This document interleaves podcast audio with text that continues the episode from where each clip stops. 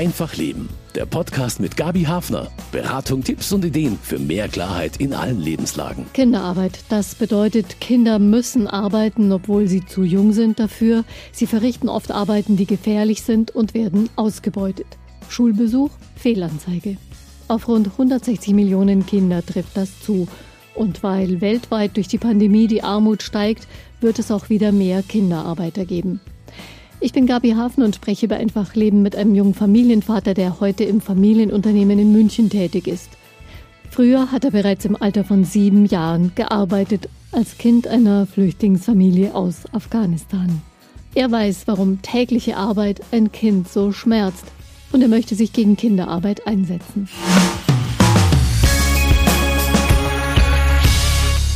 Bei mir in der Sendung ist Fedrat, von allen Fredi genannt, aus Germering, ursprünglich aus Afghanistan. Herzlich willkommen. Hallo, danke schön. Danke, dass ich hier sein darf. Sie sind in Afghanistan geboren, aber seitdem haben Sie viele Lebensstationen durchlaufen. Während Ihrer Kindheit zum Beispiel haben Sie gearbeitet für den Lebensunterhalt Ihrer Familie. Als Sie dann frisch in Deutschland waren, wie kam Ihnen das Leben von Kindern hier vor, von deutschen Kindern? Also ehrlich gesagt äh, kann ich mich nicht so detailliert erinnern, wie ich das hier empfunden habe. Wie alt waren Sie da? Ähm, elf Jahre circa. Elf Jahre und ähm, es war für mich sehr schön, weil das immer schon unser Ziel war, hierher zu kommen. Für mich war das befreiend und ich habe gar nicht daran nachgedacht, äh, wie es den Kindern hier geht und wie es uns drüben ging. Ich war einfach nur froh, dass wir irgendwo angekommen sind. Das war für mich so das Wichtigste.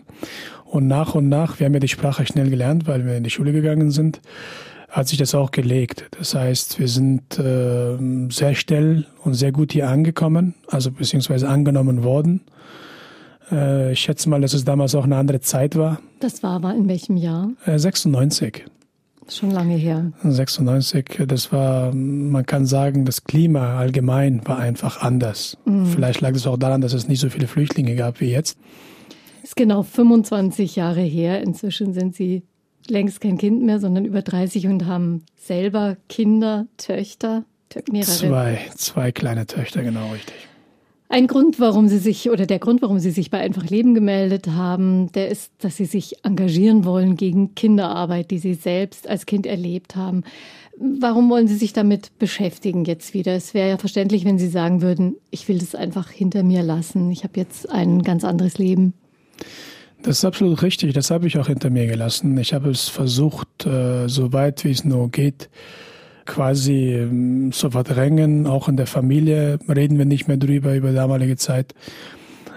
Der Grund, warum ich überhaupt damit etwas zu tun haben möchte oder mich dagegen einsetzen möchte, gegen Kinderarbeit und für Institutionen auch, die dagegen sind, ist äh, nicht, weil ich so ein netter Kerl bin und aufgestanden bin und plötzlich mir gedacht habe, jetzt muss ich was dagegen tun, sondern das hat sich durch meine ältere Tochter, die inzwischen acht Jahre ist, ergeben weil als sie in meinem Alter kam, wie ich damals als Kind gearbeitet habe, habe ich festgestellt, dass ich, dass sie eigentlich schon alles hat, was ich nie hatte und trotzdem immer ein bisschen mehr und mehr haben wollte, im Alltag natürlich. Und mm, ich bin irgendwie so dahin gekommen, dass ich ihr immer ein Beispiel gegeben habe von meiner Kindheit.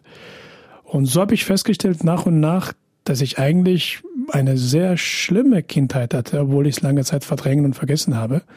Und so hatte ich nach und nach ähm, Mitgefühl, kann man sagen, für meine eigene Kindheit mhm. empfunden.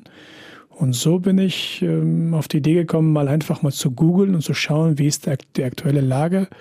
Und äh, seit ungefähr 2019 habe ich mich mal richtig damit befasst. Und ja, nach und nach hat sich das ergeben, dass ich jetzt hier sitze und darüber reden kann. Mhm. Kinderarbeit bekämpfen. Das hat sich einer vorgenommen, der selbst als Kind arbeiten musste. Heimat in Afghanistan, Flüchtling, Kinderarbeiter, wieder Flüchtling und heute selbstständiger Unternehmer mit der Familie. Fredi Feldrath hat in seinen ersten 20 Lebensjahren ziemlich viele heftige Erfahrungen gemacht. Warum hat Ihre Familie denn damals Afghanistan verlassen? Das ist eine sehr lustige, aber traurige Geschichte, muss ich gestehen. Meine Eltern kamen Anfang 90er Jahre, wurden sie eingeladen von meinem Schwager, der damals in der Schweiz gearbeitet hat, eine afghanische Botschaft in der Schweiz. Und meine Mutter hatte sehr starke Rückenprobleme. Da sind die in die Schweiz gezogen für ein halbes Jahr, um sich therapieren zu lassen. Und in der Zeit hatten wir eine Stadtwohnung in Afghanistan, die wir vermietet haben. Meine Eltern waren dann insgesamt ein ganzes Jahr weg und die Wohnung, die wir vermietet haben, an einem Kerl, der hatte was damals gegen äh, die damalige Regime. Und als wir zurückgekommen sind, äh, fing schon der Krieg an. Also wir waren mitten im Krieg und dann haben wir unser Landhaus verlassen und sind in die Stadt gekommen. Und eines Tages standen die Leute da, das waren die Mujahideen damals, standen vor unserer Haustür und haben ein Foto gezeigt, dass sie diesen Kerl suchen. Und ich kann mich erinnern, ich stand im Flur und äh, die waren bis, zu, bis in die Zähne bewaffnet und haben meine Mama das Bild gezeigt und haben gesagt, diese Person suchen wir. Meine Mutter hat gesagt, ich kenne die Person. Äh, das ist unser ehemaliger Mieter. Aber der war nur ein Jahr hier und ist ausgezogen. Und dann hat er gesagt, ist kein Problem. Ich komme morgen wieder und wenn er nicht da ist, dann nehme ich einfach einen von euch mit. Und das war so, dass wir dann an dem Tag, kann ich mich erinnern, meine Mutter im Dorf angerufen hat. Da gab es nur einen Telefon im ganzen Dorf und äh, Bescheid gegeben hat, dass so ein Vorfall stattgefunden hat. Im selben Abend sind viele Leute, viele von unseren Angehörigen zu uns gekommen und vier Uhr in der Früh sind mehrere Lastwagen gekommen, wo wir alle unsere Hab Gut eingepackt haben und sind dann direkt nach Pakistan gefahren. Das war wohl so eine Art von Vorfall, wie viele das schon erlebt hatten, wo ihre Eltern ganz klar wussten, was jetzt zu tun ist. Meine Eltern wollten sowieso das Land verlassen, weil es einfach viele Anschläge gab. Wir haben auch äh, bei uns im Dorf, wo wir gelebt haben, auf dem Land, viele Anschläge gesehen. Es wurde mehrfach auf uns geschossen. Wir, wir haben auch in der Stadt hatten wir nebenan, hat ein hochrangiger General gelebt der vor seinem Haus Posten aufgestellt hatte, wo Soldaten darauf aufgepasst haben, dass da niemand rein und raus geht. Und ich kann mich erinnern, dass damals ein Motorradfahrer auf dem Motorrad ziemlich schnell darauf hingerast ist und ungefähr 30, 40 Meter Feuer sich irgendwie in die Luft gesprengt hat.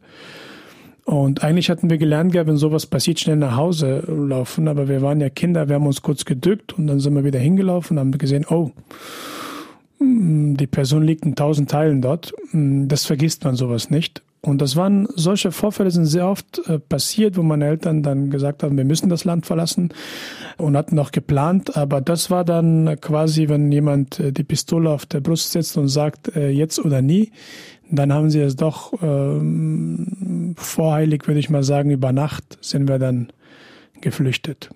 Bis heute Ihre Verbindung nach Afghanistan, haben Sie da noch Verwandte? Ja, wir haben noch sehr viele Verwandte dort. Ähm, und ich bin nie wieder nach Afghanistan zurückgekehrt. Aus meiner Familie sind viele in der Zeit wieder nochmal, aber ich habe es leider nie, äh, da ich der Jüngste in der Familie bin, habe ich vieles erlebt, die ich einfach nie wieder so geschafft habe aufzuarbeiten. Und deswegen habe ich mit dem Land nicht mehr viel gemein, aber ich liebe trotzdem unser Land, unsere Kultur. Aber meine Heimat ist jetzt Deutschland. Mhm. Sie würden da zu viel Schlimmes wahrscheinlich würde wieder bei Ihnen hochkommen, wenn Sie nach Afghanistan reisen würden. Vermutlich ja, obwohl es nicht mehr so ausschaut wie damals. Es ist sehr viel dort passiert, auch sehr viel gebaut worden. Äh, da sind richtige Strukturen geschaffen worden, aber das Problem ist nur, es ist immer noch unsicher. Ja, in Pakistan war die Familie dann vor den Mujahideen erstmal in Sicherheit, aber es war hart, überhaupt ein Auskommen zu finden. Da mussten alle helfen, auch die Kinder. Wie wurden Sie denn zum Kinderarbeiter? Sicher nicht freiwillig. Auch meine Eltern, für die wäre sowas nie in Frage gekommen. Mein Vater hat in den 70er Jahren in Russland Maschinenbau studiert. Meine Mama war äh, Bürokauffrau. Und äh, eigentlich stand für uns Bildung immer an oberster Stelle. Aber als wir nach Pakistan kamen, gab es für meinen Vater keinen Job. Und man muss sagen, wir haben auch so halb illegal dort quasi gelebt. Wir haben es versucht, eine Weile durch Lebensmittelverkauf äh, uns irgendwie übers Wasser zu halten. Hat aber leider nicht funktioniert. Und glücklicherweise war von meiner mutterlichen Seite die Geschwister alle gelernte Schuster die auch in Afghanistan äh, Schuhgeschäfte hatten, wo sie selber Schuhe produziert haben. Und dann haben sie sich vorgenommen, dass sie einfach das Gleiche in Pakistan machen. Und dann haben sie selber Geschäfte eröffnet. Zur Schule konnten wir nicht gehen, wir konnten uns das auch nicht leisten. Also ähm, haben wir dann angefangen, bei meinen Onkels quasi äh, als Schuster zu arbeiten. Ich und meine beiden älteren Brüder. Wie alt waren Sie? Ich war circa sieben und äh, mein älterer Bruder achteinhalb und der andere circa elf. Wie sah dann Ihr Alltag aus? Sind Sie so richtig, also morgens quasi zur Arbeit gegangen bis abends oder war das mehr so ein ab und zu mal mithelfen? Nein, das war, hm, entschuldigen Sie den Ausdruck, richtig beschissen. Also das war morgens um acht müssten wir in der Arbeit sein und äh, bis acht Uhr abends. Mittag hatten wir kurz Pause, was man nicht wirklich Pause nennen kann. Da kam das Essen von zu Hause und alle haben schnell, schnell reingehauen, weil es einfach zu viel Arbeit war. Und in dieser Hitze, die kleinen Läden, die auch nicht besonders klimatisiert waren, bei, ich schätze mal 45 Grad, saßen wir hinter einem Marmorstein. Ganz altmodisch. Eine Maschine gab es da nicht. Also alles, was stattgefunden hat, haben wir mit den Händen gemacht. Und äh, Schläge und so weiter gab es auch so, stand auch immer auf Tagesordnung, egal was wir getan haben, wenn wir Fehler gemacht haben. Sie haben es ja erst, Sie mussten es ja erst lernen überhaupt. Äh, sowieso, das auch, aber auch im, im Alltag, wenn wir Fehler gemacht haben, weil meine Eltern, meine Onkels einfach von einer ganz, ganz alten Schule waren, weil sie selber das auch nicht anders gelernt haben, wurden kleine Fehler schon immer schnell bestraft, weil sie einfach so Perfektionisten waren. Und ja, da gab es immer mal wieder auch den einen oder anderen richtige harte Schläge dafür, wenn wir mal Fehler gemacht haben. Zum Beispiel, wenn wir im Klebstoff vergessen haben, zuzumachen oder sowas. Und sechs Tage die Woche haben wir gearbeitet. Freitag war der einzige freie Tag. Und sowas wie Urlaub gab es nicht. Urlaub dann nur, wenn es mm, Feiertage waren, wie zum Beispiel der Bayram oder sowas. Ja, das waren harte Erfahrungen. Ich muss trotzdem gestehen, dass meine beiden älteren Brüder noch viel härter als ich rangenommen worden sind. Aber für ein Kind ist es trotzdem, wenn er irgendwo gegen seinen Willen irgendwo reingeht und arbeiten muss und funktionieren muss. Heute rückwirkend gesehen, ich hätte sogar jetzt nicht die Kraft, das zu machen, was ich damals als Kind gemacht habe. Aber es ist halt einfach so, man muss sich der Situation anpassen. Als Kind fügt man sich da irgendwie ein, aber haben Sie sich trotzdem bei Ihren Eltern beklagt, gerade wenn Sie auch Schläge bekommen haben, wenn da einfach nie eine Pause war, jeden Tag, den ganzen Tag da sitzen und arbeiten. Sie haben ja wahrscheinlich auch andere Kinder erlebt, die das nicht mussten. Das stimmt, ja. Wir haben, wir haben das Glück, ich weiß nicht, ob ich das Glück nennen kann oder nicht. Wir haben schon immer eine sehr harte Erziehung erlebt. Eine sehr militärische Erziehung durch meinen Vater. Sehr strenge und militärische Erziehung und meine Mama war eher dann die sanfte Seite wie soll ich Ihnen das sagen, wie wir das, also beklagen haben wir uns nicht, weil für uns war das selbstverständlich, dass wir einfach helfen müssen. Äh, wir hatten auch ein Gespräch in der Familie schon damals, dass wir es machen müssen, sonst gibt es einfach nicht zum Essen, fertig. Und wenn man sieht, dass die beiden älteren Geschwister das machen, nichts zu sagen. Da habe ich auch einfach mitgemacht, obwohl ich schon immer der Rebell in der Familie war. Trotzdem habe ich immer mitgemacht. Und wir hatten zwei Geschäfte tatsächlich. Äh, mein Onkel hat mich meistens Mittag dann immer zum anderen Geschäft geschickt, wenn wir mal was abholen mussten. Und da hatten schon meisten, meisten Kinder Schulschluss. Und äh, vom Weg von einem zum anderen Laden, dessen Distanz ungefähr so ein, zwei Kilometer war, habe ich auch immer Kinder gesehen. Und äh, das hat mich immer sehr traurig gemacht. Warum die jetzt von der Schule fertig sind, mach, wahrscheinlich machen sie ihre Hausaufgaben, gehen spielen und ich hänge hier fest bis 8 Uhr abends. Das war schon sehr erdrückend für mich. Aber so war das halt. Mm. Wie haben Sie sich gefühlt? Wenn Sie gerade gesagt haben, Sie waren immer schon so ein bisschen der Rebell in der Familie, hatten Sie da schon auch so ein bisschen eine, eine Wut auf, auf ihre Eltern oder einfach auf die Situation, in der die Familie ist, eigentlich so als Flüchtling ohne, ohne Rechte, ohne, ohne Auskommen? Ich glaube, als Kind äh, nimmt man es nicht wahr, dass einem die Rechte genommen worden sind. Man nimmt es einfach hin, wie es kommt.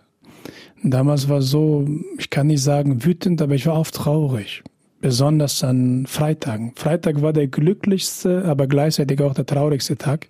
Weil das war der freie mich. Tag. Das war der freie Tag. Wir hatten so eine Zimmerwohnung, circa, ich schätze mal 15 Quadratmeter. Und da haben wir so siebt gelebt, also fast drei Jahre lang. Aber die Freitage waren für mich so schlimm, weil ich erstens äh, sehr glücklich gestartet bin, weil ich endlich mal eine Stunde länger schlafen konnte und den ganzen Tag spielen konnte. Spielzeuge gab es nicht. Ich habe immer Taschengeld bekommen und das hat immer meistens nur gereicht für eine Cola oder 15 bis 20 Minuten lang ein Fahrrad ausleihen. Ein Fahrrad hatte ich ja auch nicht. Und am Abend, wenn die Sonne runterging, also beim Sonnenuntergang musste ich dann zu Hause sein, da saß ich immer auf der Mauer des Hauses und habe unten auf die Straße geguckt, auf alle Kinder, die gespielt haben. Und das hat mich immer traurig gemacht, äh, weil ich wusste, die gehen am nächsten Tag zur Schule, aber ich muss am nächsten Tag wieder zur Arbeit. Und dann saß ich einfach da und habe den Sonnenuntergang äh, angeschaut und wirklich sehr, sehr traurig. Bin ich dann runtergestiegen, nach Hause gegangen. Und ja, das, äh, deswegen bin ich vielleicht einer der wenigen Männer auf dieser Welt, die Sonnenuntergang nicht romantisch, sondern eher, wenn ich mich darauf einlasse, eher mich traurig machen, mhm. weil es mich immer daran erinnert. Und es war jeden Freitag so. Also diese kurze Freiheit, die so schnell zu Ende geht, eben schon mit dem Sonnenuntergang. Ja, das war wirklich traurig. Mhm. Aber damals wussten Sie einfach, es ist wichtig, es ist nötig. Wie viel konnten Sie denn beitragen dann zum Einkommen der Familie, Sie und Ihre Brüder? Eigentlich alles. Wir zu dritt haben quasi den ganzen Einkommen äh, der Familie finanziert. Ja, wir haben zu dritt, wöchentlich haben wir unser Geld bekommen, unser Gehalt auf die Hand und das haben wir dann auch zu Hause abgegeben. Und da ich der Jüngste war, habe ich auch am wenigsten bekommen. Ja, das, wir sind schon stolz darauf, dass wir diese Zeit äh, unsere Eltern quasi über Wasser halten konnten. Und wir wussten auch, dass sie nicht, uns nicht gerne zur Arbeit schicken. Aber es war einfach keine andere Zeit. Es war einfach mh, mm, andere Umstände. Eine totale Notlage. Genau. Wie denken Ihre Eltern heute drüber? Sprechen Sie da manchmal drüber? Nein, die sprechen nicht drüber. Man versucht einfach nur die Zeit zu vergessen, weil es war für meine Mutter auch eine sehr, sehr schwere Zeit. Wenn ich rückwirkend betrachte, dass es für meine Eltern sehr, sehr schwer war, aber die haben immer trotzdem zusammengehalten. Aber man spricht nicht gerne drüber, weil meine Mama immer noch viele Narben davon trägt und es nicht vergessen hat. Es hat alles damit zu tun, wenn eine Frau einfach über so viele Jahre einfach keine sicheren, sicheren Hafen hat und besonders mhm. sich immer sorgt um die Kinder, dann äh, hinterlässt das Narben und deswegen sprechen wir auch nicht zu Hause drüber. Aber Sie haben es gemeinsam gemeistert als Familie. Das ist ja auch eine Leistung. Das stimmt. Es gab keinen anderen Weg. Es gab wirklich nur diesen einen Weg, aber wir waren ja nicht die einzigen Flüchtlinge dort, die arbeiten mussten. Ich hatte zwei Freunde, die ich freitags manchmal getroffen habe, äh, Javed und Haris. Ähm, der eine hat äh, morgens Lebensmittel verkauft mit seinem Papa. Er sagte, sein Tag begann schon um 4 Uhr. Und der andere hat irgendwie Ziegelsteine oder sowas gemacht. Das heißt, auch andere Flüchtlinge hatten ähnliche Situationen. Das Schlimme an der Sache ist, das, was die Kinder in Indien zum Beispiel durchleben, noch viel, viel schlimmer ist, als wir erlebt haben egal wie es bei mir war, ich konnte trotzdem am Abend nach Hause gehen. Ich war trotzdem frei und am Abend äh, konnte ich zu meinen Eltern gehen, dort schlafen und wieder am nächsten Tag zur Arbeit. Die Kinder, die jetzt in Indien zum Beispiel durch Zwangsarbeit äh, oder Entführung, es gibt ja viele verschiedene äh, Varianten von Kinderarbeit, äh, das hatte viele Gesichter, viele Formen. Mhm.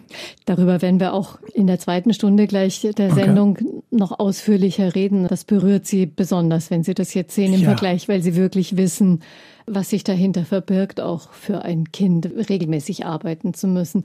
Aber wir sind jetzt noch ein bisschen neugierig, wie es weiterging mit Ihrer Familie, bevor Sie nach Deutschland kamen. Sie haben uns von Ihren Erfahrungen auf der Flucht aus Afghanistan und in Pakistan als Kinderarbeiter erzählt. Da fehlen wahrscheinlich noch einige Stationen, bis Ihre Familie nach Deutschland kam. Das wollen wir jetzt auch erfahren. Wann hatte dann Ihre Zeit als Kinderarbeiter ein Ende? Das war so knapp gute drei Jahre und dann sind wir nach äh, Russland, in die Ukraine, um genau zu sein, nicht Russland, in die Ukraine sind wir geflogen und dort haben wir auch ein Jahr gelebt. Das war, weil Ihr Vater dort in Russland studiert hatte, hatte genau, er Verbindungen? Richtig. Er, er kannte, er, die Sprache hat gut beherrscht, von daher ähm, haben wir uns dort schnell zurechtgefunden, aber auch dort müssten wir arbeiten. Wir haben dort Ware gekauft im Großhandel und haben es dann im Bazar quasi wie Flohmarkt, haben wir es dann verkauft. Auch das haben wir dort gemacht, circa dreiviertel Jahr, bis wir dann wieder die Möglichkeit hatten, hierher zu kommen. Also ein Dreivierteljahr noch in, in der Ukraine und dann äh, konnten Sie nach Deutschland. Genau, richtig. Und da gab es wahrscheinlich auch einige Stationen, bis Sie irgendwo so wirklich angekommen waren. Ja, das ist kein ungefährliches Land. Auch dort. Wir wurden sogar einmal von der Polizei selbst ausgeraubt. Es war so, dass wir morgens immer circa ein, eineinhalb Kilometer von zu Hause bis zur Hauptstraße laufen mussten 5 Uhr morgens. Und das war ich, äh, die Kälte im Winter in der Ukraine. Es ist unglaublich kalt. Ich glaube, minus 50 Grad gefühlt. So hat sich das angefühlt. Auch mit drei Paar Socken äh, sind uns die Füße so gefroren. Und wir müssten mit diesem ganzen Gewicht, etwa 15, 20 Kilo, jeder von uns äh, von zu Hause bis dort erstmal laufen, bis zur Hauptstraße. Und dort gibt es Taxi, aber auch normale Privatleute dürfen einen mitnehmen. Und da hat man so ein großes Auto angehalten, das war vom Militär. Äh, und äh, haben gesagt, okay, wohin wollt ihr? Wir haben gesagt, zum Bazar.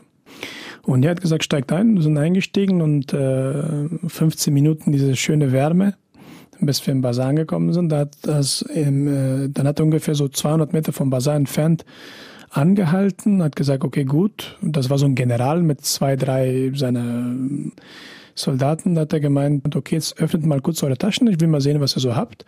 Wir haben halt alles verkauft. Batterien, Schmuck, also nichts Wertvolles, aber so alltägliche Gegenstände. Und dann haben sie sich schön bedient, richtig, äh, alle, drei oder vier Personen. Und dann haben die gesagt, ja, da vorne ist äh, Bazar, so viel macht das, da hat auch noch sein Geld kassiert für die Fahrt und äh, dann dürften wir weitergehen. So komische Erfahrungen, die man halt so macht. Und auch dort im Bazar selbst kam oft vor, dass die Hooligans äh, plötzlich mit Baseballschlägern den gesamten Bazar überfallen haben. Und da waren ja viele verschiedene Völker, also viele verschiedene Ware wurde verkauft, von teuren Pelz bis halt so wie wir halt Alltagsgegenstände. Und da sind sie einfach 30, 40 Leute mit Baseballschlägern reingelaufen und haben dann versucht zu nehmen, was sie können, sind dann weggelaufen. Und irgendwann haben dann die Leute dann kapiert und haben sich dann auch bewaffnet. Und wir waren immer mittendrin. Also sind schon viele komische Sachen passiert. Äh, nicht immer nur negativ, sondern auch lustige Sachen, bis wir dann tatsächlich hier geschafft haben. Aber auch viel, was man als Kind nicht unbedingt schon erleben muss. Wie konnten Sie dann nach Deutschland kommen? Hat die Familie Asyl beantragt oder gab es Verwandte? Nein, wir sind äh, einfach schwarz hergekommen, wie die hm. meisten. Sind über viele Umwege hierher gekommen. Und langsam, Stück für Stück, als wir angekommen sind, äh, sind wir in einem Heim zugewiesen worden. Insgesamt haben wir zwei Jahre in einem Asylheim verbracht, bis wir dann endlich ausziehen durften. Und ja, dann die erste eigene Wohnung, die wir dann hier hatten, das war dann 99 in Wessling, wo wir dann quasi endlich dann angekommen waren in Deutschland. Das heißt, wir sind, wir haben 92 Afghanistan verlassen und bis wir wirklich ein Dach über dem Kopf hatten, war es dann 99 rum. Das ist das Ungewisse, ist immer das Schwierige. Bleibt man, geht man, haben Sie eigentlich mit anderen ehemaligen Kinderarbeitern sich auch ausgetauscht darüber, wie es denen gegangen ist? Die Wahrscheinlichkeit, jemanden zu treffen, ist wahrscheinlich nicht so groß, der das auch erlebt hat. Ah, nee, sowas in der Art, wie wir es gemacht haben, ehrlich gesagt. Ich glaube eigentlich kaum jemand. Die Verwandten, die mit uns damals es gemacht haben, wohnen jetzt weltweit. In Holland, in London, in den USA, in Norwegen, Kanada. Das sind halt eigentlich mehr meine Verwandten und die paar Jungs, die ich halt in Pakistan selbst kennengelernt habe, das waren halt die, die auch Kinderarbeit gemacht haben. Aber wir haben, das war für uns nichts Besonderes. Wir haben es einfach gemacht, aber wir haben uns nicht beschwert, mhm. weil es einfach so der Alltag war. Sprechen Sie mit Ihren Brüdern drüber? Nee, auch nicht. Mit denen sprechen wir auch nicht mehr drüber. Das ist einfach so, was war, das war. Vielleicht hat sich das bei mir alles angehaftet geblieben, weil ich der Jüngere war, der Jüngste war. Eigentlich und zu jung. Nein, nicht genau. Vielleicht lag das nur daran, dass ich äh, jetzt zurückblicke und äh, ich bin halt einfach ein Rebell, aber auch ein sehr emotionaler Mensch. Und durch meine Tochter mm, ist halt einfach nur mal alles hochgekommen und ja, das ist jetzt für mich einfach Herzenssache geworden, mich da einzusetzen. Eine Herzensangelegenheit, sich gegen Kinderarbeit einzusetzen, ja. Freddy, wie blicken Sie heute auf Ihre Zeit als Arbeiter im Kindheitsalter? Ich würde sagen, das war eine positive und negative Erfahrung. Positiv in der Hinsicht, weil man die Welt einfach anders sieht. Wir sind viel, viel dankbarer, würde ich mal sagen, als der Otto-Normalverbraucher. Aber das kann man auch niemandem vorwerfen, weil ein Mensch äh, nimmt gewisse Sachen mit oder wird von Erfahrungen geprägt. Und wenn man eine so schlimme Erfahrung, die wir hatten, äh, mal einmal hinter sich hat, da sieht man einfach die Welt anders. Wir, ich von meiner Familie aus und für meine ganze Familie spreche ich hier, wir sind einfach sehr bodenständig und dankbar, mhm. dass wir hier leben dürfen, dass wir es geschafft haben. Wir wissen von vielen, die es nicht geschafft haben, viele Umwegen einfach verloren gegangen sind. Das ist, äh, macht einem sehr traurig. Oder auch viele Bekannte und Verwandten, die während der Kriegszeit in den letzten 20 Jahren auch gestorben sind, auch durch Anschläge. Ähm, also das macht einem schon hm, traurig, aber das öffnet einem auch sehr die Augen, dass man, dass man, dass man hier leben darf, hm, frei ist. Das ist eine, eine große Dankbarkeit von unserer Seite aus. Also mhm. wir fühlen große Dankbarkeit. Was schmerzt Sie trotzdem im Blick auf diese Zeit als arbeitendes Kind? Ja, einfach diese verpassten Jahre. Ich sehe es, wie gesagt, das ist für mich, ich vergleiche alles mit meiner eigenen Tochter. Ich sehe der äh, zweite, dritte, vierte, fünfte Geburtstag, immer mit einem Kuchen, viele Geschenke. Sie hat immer alles da, immer alles und immer beschützt. Äh, wächst sie auf mit Liebe, sowas wie Arbeit gibt's nicht. Man kommt da nie raus. Also das berührt sie dann einfach. Dass ja, sie ich habe einfach, ich, ich, ich habe letztens ein Foto von mir gesehen, von meiner eigenen Kindheit. Wir haben nicht viele Fotos, weil es einfach niemand sich eine Kamera leisten konnte. Ich wollte Sie fragen eigentlich nach, ob es ein Foto gibt und habe gedacht, ach, bestimmt nicht. Ich habe ein Foto von aus der Ukraine, wo ich auf dem Boden sitze, Geld in der Hand habe und zähle, weil eine Frau sich gerade nach vorne gebeugt hat und was kauft. Aber von Pakistan selbst, das war so bittere Armut. Äh, man war froh, dass man sich was zum Essen äh, hatte und ein Dach über dem Kopf. Äh, alles andere war nicht mehr übrig. Wir haben immer auch, ich musste immer warten, bis mein älterer Bruder dann seine Klamotten an dem zweiten und der zweite hat seine Klamotten an mir gegeben. Prägende Zeit, aber trotzdem dankbar. Sind es komplett verlorene Jahre für Sie gewesen? Ich würde sagen, wenn es nur Kinderarbeit wäre. Das Problem war, da war auch viel Krieg. Oder auch diese Anschläge, die wir selbst, die ich selbst gesehen habe. Das sind so Punkte, das ist das, was wirklich Narben hinterlässt. Konnten Sie denn die verlorene Schulzeit irgendwie aufholen? Sie kamen ja dann nach Deutschland, das heißt also nochmal eine ganz andere Sprache lernen. Sie haben zuvor nicht zur Schule gehen können. Das muss ja ein ziemlicher Blitzeinstieg in die Schule gewesen sein für Sie hier. Wie schafft man äh, das denn? Wir haben circa sechs Monate gewartet, äh, bis wir uns überhaupt angemeldet haben. Ich kann mich nur vage daran erinnern, dass in diesen sechs Monaten äh, mein Vater uns oft Bücher gebracht hat. Ganz Kindergartenbücher, wo man einfach nur A, B, C und so weiter lesen kann. Anschluss in der Schule haben wir schnell gefunden. Wir haben auch sehr schnell die Sprache gelernt. Aber ähm, diese Zeit konnte zumindest ich nicht wieder so nachholen wie meine alle anderen Geschwister, denn alle meine Geschwister haben studiert, außer ich. Ich habe mit Ach und Krach meine Schule geschafft. Für mich war es, ich habe mich schon gefühlt, als wäre ich schon in Rente, äh, weil diese, diese Jahre einfach, äh, diese fünf Jahre einfach so schwer bei mir gelastet haben, dass ich einfach nur diese Schulzeit hinter mir bringen wollte, obwohl wir eine tolle Schule hatten. Viele meiner Freunde, die mit mir Fußball gespielt haben, waren auch dort. Trotzdem war irgendwie, ähm, wie gesagt, vielleicht liegt es daran, dass ich der Jüngste war und einfach alles anders aufgenommen habe. Aber ich habe mit Ach und Krach mich irgendwie durchgeboxt und habe einen Schulabschluss geschafft. Warum wollen Sie sich jetzt gegen Kinderarbeit einsetzen? Es, ich habe mich jahrelang davor versteckt und jetzt möchte ich einfach dagegen laufen. Ich will nicht mehr weglaufen, sondern ich will mich dem Ganzen stellen. Und äh, das ist einfach äh, für mich zuerst Mitgefühl gegen meine, gegenüber meiner eigenen Kindheit, was ich einfach entwickelt habe. Äh, ich will es einfach nicht mehr vergessen. Ich will es aufarbeiten auch. Vielleicht ist das sowas für mich wie eine Therapie, dass ich das Ganze so angehe.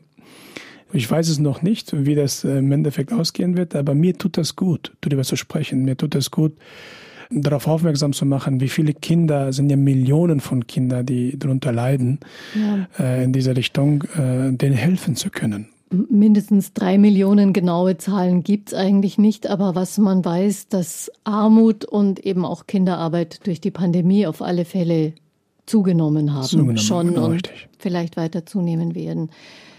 Es gibt ja dieses Konzept auch dieser Konvention der Kinderrechte von der UN.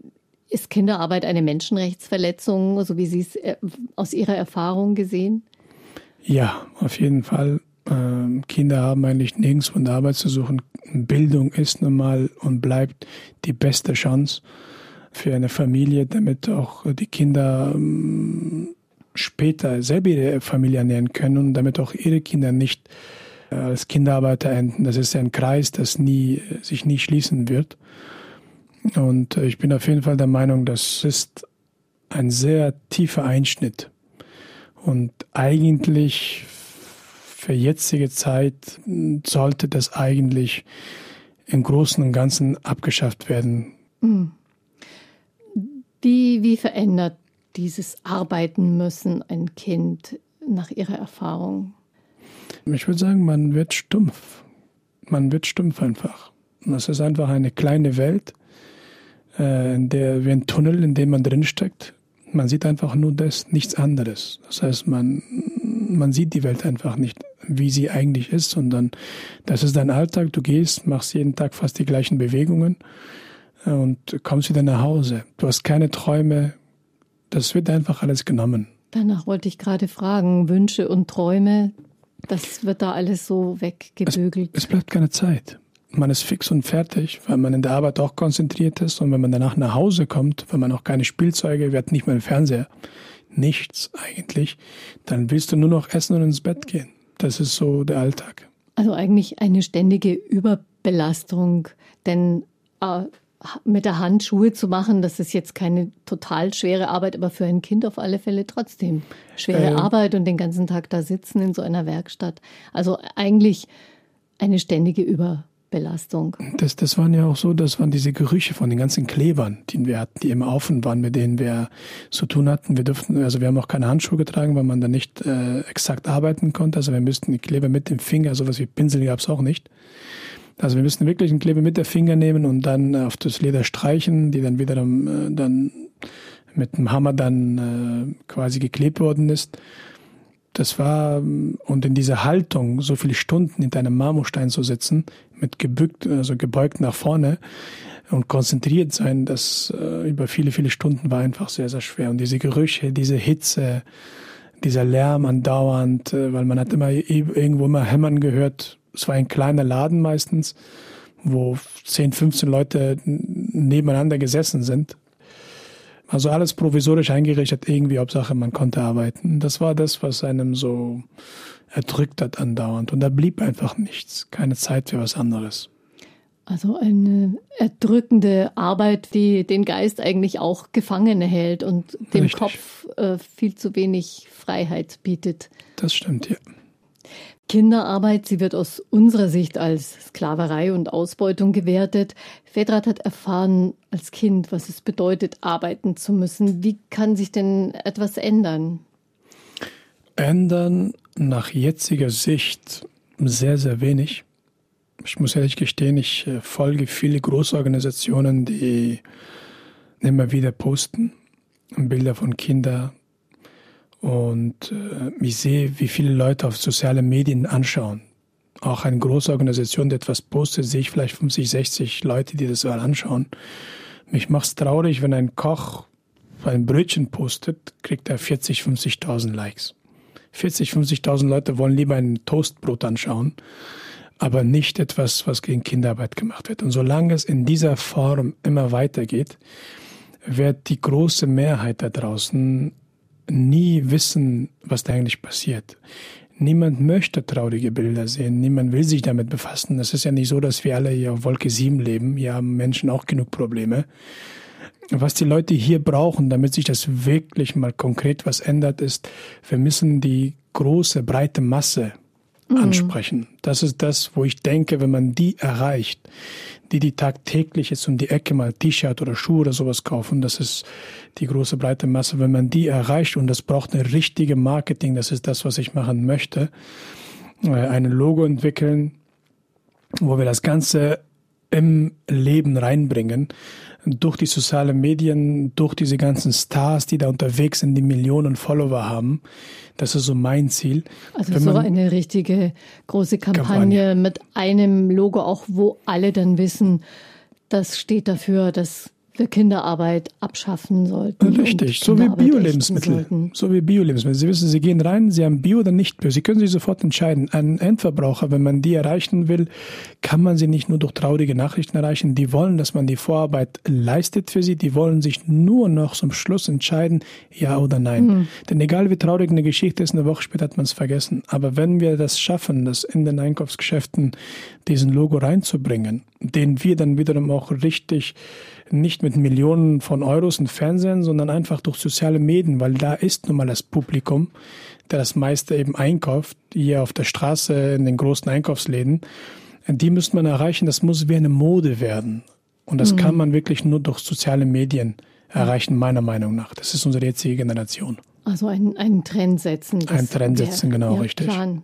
Ja, wegen der Pandemie steigt die Armut und auch die Kinderarbeit nimmt eher wieder zu in vielen Ländern. Zum Beispiel auch in Pakistan, wo Sie eine Zeit lang gelebt haben. Sind da nicht viele Familien auf Kinderarbeit angewiesen? Ja, tatsächlich. Also zumindest war es bei uns äh, so der Fall, dass wir arbeiten mussten.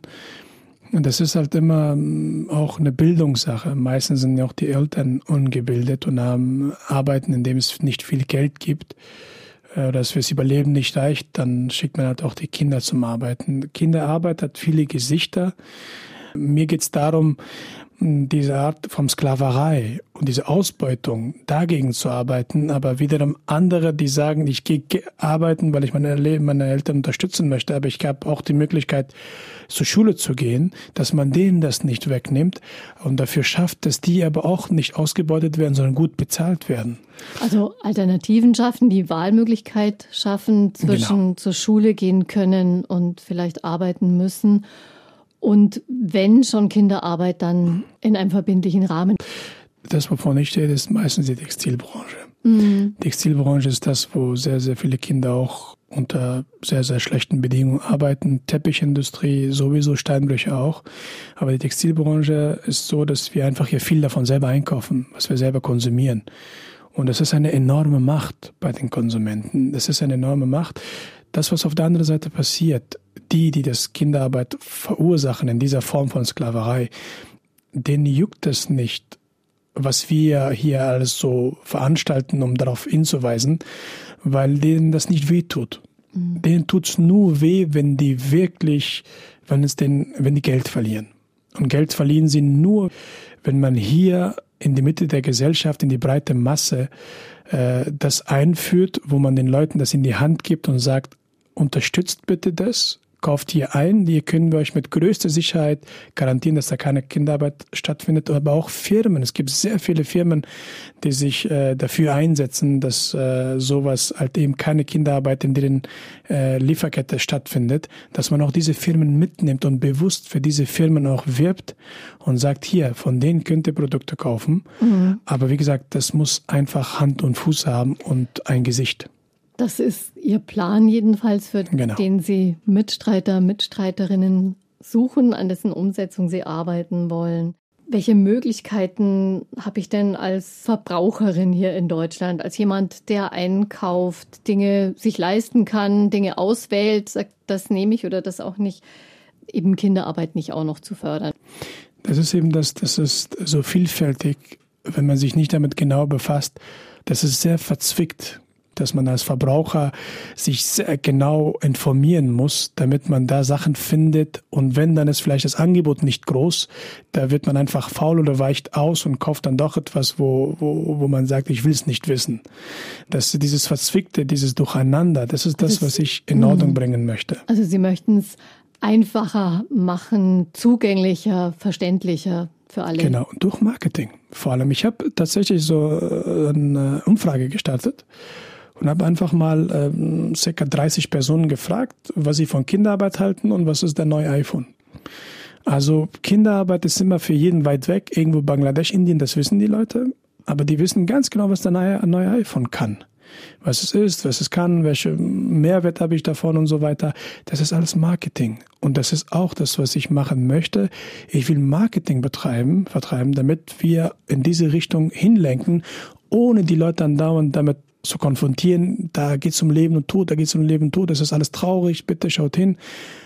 Viele wollen sich damit nicht befassen. Einfach ein fertiges Produkt in die Hand geben und sagen, das kostet 20 Euro, da ist Kinderarbeit mit hoher Wahrscheinlichkeit drin. Das kostet 30 Euro und ich kann jetzt so 90, 95 Prozent garantieren durch meine eigene Recherche, dass da keine Kinderarbeit stattgefunden hat. Und dann kann jeder für sich selbst bewegen und sagen, ja, ich zahle das Geld mehr und mache das oder ich zahle das nicht. Das ist das mein Ziel, was ich erreichen will. Mhm. Das ist der Weg, genau. den Sie sich vorgenommen haben. Den ich mir Sie lieber fangen anfangen. An. Ich Sie fange an, an genau damit. richtig. Wunderbar. Ich habe jetzt selber einen äh, Instagram-Account, das sich äh, Free Kids for Future nennt. Falls jemand Lust und Zeit hat, kann auch gerne äh, dort äh, mit mir in Kontakt treten. Äh, jeder, der in diese Richtung was machen möchte, eine Idee hat, bei der Vereinsgründung gerne mit dabei sein möchte oder mich irgendwo einladen will, wo ich zu diesem Thematik sprechen soll. Ich bin gerne für alles in dieser Richtung offen. Ja, und ich sage danke dafür, dass Sie uns auch von Ihrem Leben davor erzählt haben, von Ihren Erfahrungen in der Flüchtlingsfamilie und als Kinderarbeiter. Sie werden mit Ihren Erfahrungen auch zu erleben sein bei einer Veranstaltung in München. Genau, richtig. Das ist bei Eine Welthaus am 16.09. Äh, ab 19 Uhr. Das ist in einem Saal, wo ca. 100 Leute reinpassen. Benjamin Pütter wird kommen. Benjamin Pütter war auch schon in dieser Sendung und wird wahrscheinlich im Herbst hier auch wieder zu hören sein im Münchner Kirchenradio. Ich sage Ihnen ganz vielen Dank, Petrat, Fredi. Gerne. Alles Gute für Sie und Ihre Familie und danke fürs Hiersein. Ich danke Ihnen. Dankeschön, dass ich hier sein durfte. Zu der Veranstaltung finden Sie einen Link auf der Webseite zu unserer Sendung unter mk-online.de-leben. Vielen Dank fürs Zuhören und bis bald. Einfach Leben. Ein Podcast vom katholischen Medienhaus St. Michaelsbund, produziert vom Münchner Kirchenradio.